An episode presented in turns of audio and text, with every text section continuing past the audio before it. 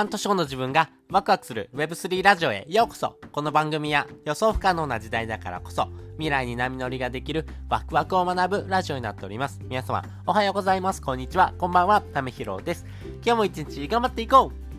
う。ということで今回はですね、600万円超えのお金の使い方っていうのをですね、お話ししたいなというふうに思っております。えー、これがですね、もう私の人生の中でめちゃくちゃ稼いでるなーってことなんですけども、えー、これ自慢とかじゃなくてですね、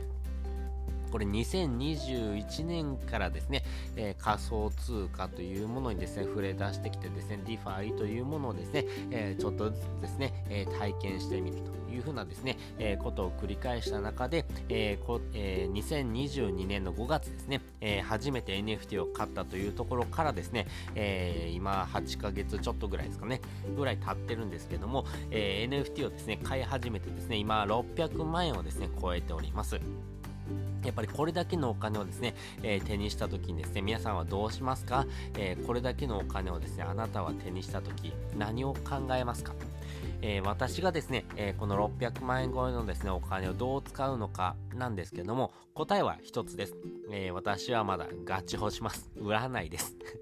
なぜこれ売らないのかっていうお話をですね、これからしていこうかなというふうに思っております。皆さんですね、NFT を買って、えつまりですね、私だったらですね、160円ぐらいで買ったですね、NFT がですね、今やですね、50万円超えのですね、NFT になってます。でもですね、この NFT の価値ってですね、あなたがですね、そのお金をに当たるようなですね、価値をですね、えー、紐付けてきたのでしょうか。これはですね、えー、答えはですね、えー、そのコミュニティ、そしてその運営者、そしてですね、その、えー、コミュニティすべてに関わる人のですね、えー、まあ、行動の中でですね、その価値が高まってきてるからというところが答えかなというふうに思ってます。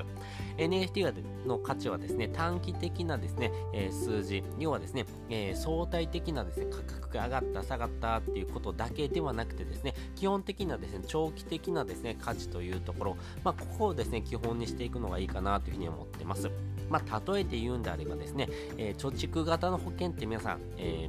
ー、知ってますかね、えー、私もですね、貯蓄型の保険入ってるんですけれども、やっぱりそういう保険に入ってるとですね、入ってすぐだとですね、えまあ、何かですね、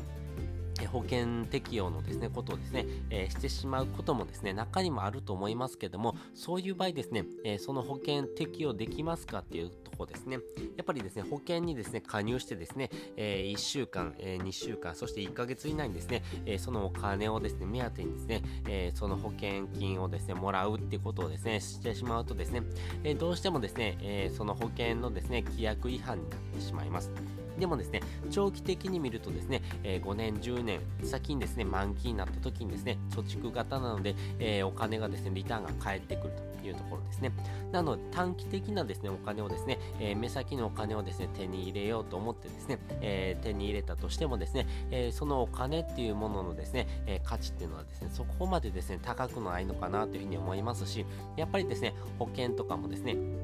NFT もですね、根本は一緒で、やはりですね、え、将来的なですね、え、ことを期待してですね、え、自分のですね、その将来に向けてですね、自分がどういうふうな行動ですね、していくのか、もうここしかですね、ないのかなというふうに思ってます。なので NFT はですね、ガチホして、えー、感じることっていうのはですね、やっぱりもっとお金があったらいいなっていうふうに逆に思います。えー、なので、今ですね、NFT を買ってですね、ガチホするっていうようなですね、ルーティンを行ってるんですけども、えー、自分がですね、お金を払ってですね、ですねえお金を払って NFT を購入するということばっかりやってるので、やっぱり NFT をですね、購入できるようなお金っていうのをですね、稼ぐしかないなっていうふうに感じてます。なので、えこれだけのですね、お金、えの価値にですね、なってる NFT を持ってるんですが、えそれをですね、え今売ってしまうとですね、え非常にですね、少ないようなですね、え利益になりますし、えこのですね NFT の価値っていうのをですね、えもっとですね長期的な目線で見ておく方がですね、え時間的なですね、え視点で言うとですね非常にですね、えコストがですね、え低くローリターンでですね、投資ができるかなというふうに考えてますんで、やっぱりですね、これからいろんなですね、えー、NFT コミュニティにもですね、投資していくというところもありますんで、えまずはですね、えその投資ができるようなですね、種銭にすぐに、え行動できるようなですね、え資金っていうところ、まあ余剰資金をですね、稼ぐためにですね、えコツコツとですね、頑張ってですね、お金を稼いでいかないといけないなっていうふうに思ってるということです。えー、ということで今回ですね、えー、600万円超えのですね、お金の使い方っていうことをですね、お話ししておきました。やっぱりですね、NFT 投資っていうところをですね、始めてみてですね、感じるのはですね、やっぱりお金というものにですね、どれだけ執着するか、そして執着しない人とのですね、違いが何なのかというところですね。なので、お金というものはですね、必要最低限のですね、えー、ものにはなってくるんですけども、お金をですね、急に手にした時にですね、お金に惑わされるって人もいると思います。でも私だったらですね、やっぱりお金とのですね、えー、いい距離感、えー、その心地いい距離感をですね、保ちながらですね、お金というところとですね、付き合っていくというところをですね、えー、日々学んでおりますし、やっぱりそういったですね、学びをですね、えー、繰り返していくことがですね、えー、自分自身の生き方をですね、アップデートしていくためには必要になっていくんじゃろうなっていうふうに考えております。そして本日の合わせで聞きたいです。本日の合わせで聞きたいは NFT は時間軸でローリスクな投資である3つの理由っていうのをですね、概要欄にリンク載せております。私自身がですね、えー、この時間軸っていうところをですね、見てですね、あ、これ非常にですね、ローリスクな投資だなーっていうふうに考えた視点があります。皆さん、投資というものを聞いてですね、えー、何を、えー、思い描きますか？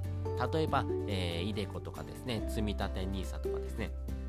投資信託とかいろんなですね、えー、投資のですね、ものがありますけども、やっぱりですね、えー、投資のリスクですね、えー、ローリスク、ローリターンなのか、ハイリスク、ハイリターンなのかっていうものをですね、え見ていく基準がですね、あると思います。でもこれはですね、お金というふうな基準でしかですね、ものを見てないっていうところになってきます。でもですね、時間軸でですね、見ていくとですね、どういうふうな投資がいいのかっていうところのですね、視点がですね、意外と変わってくるんじゃないのかなってことをお話してる回になりますんで、じゃあどういう視点になるのっていうことをですね、知りたいなって方はですね、こちらの放送を聞いてもらうとですね、より深く理解ができるかなというふうに思っております。ということで、本日もですね、お聴きいただきましてありがとうございました。また次回もですね、よかったら聞いてみてください。それじゃあ、またね。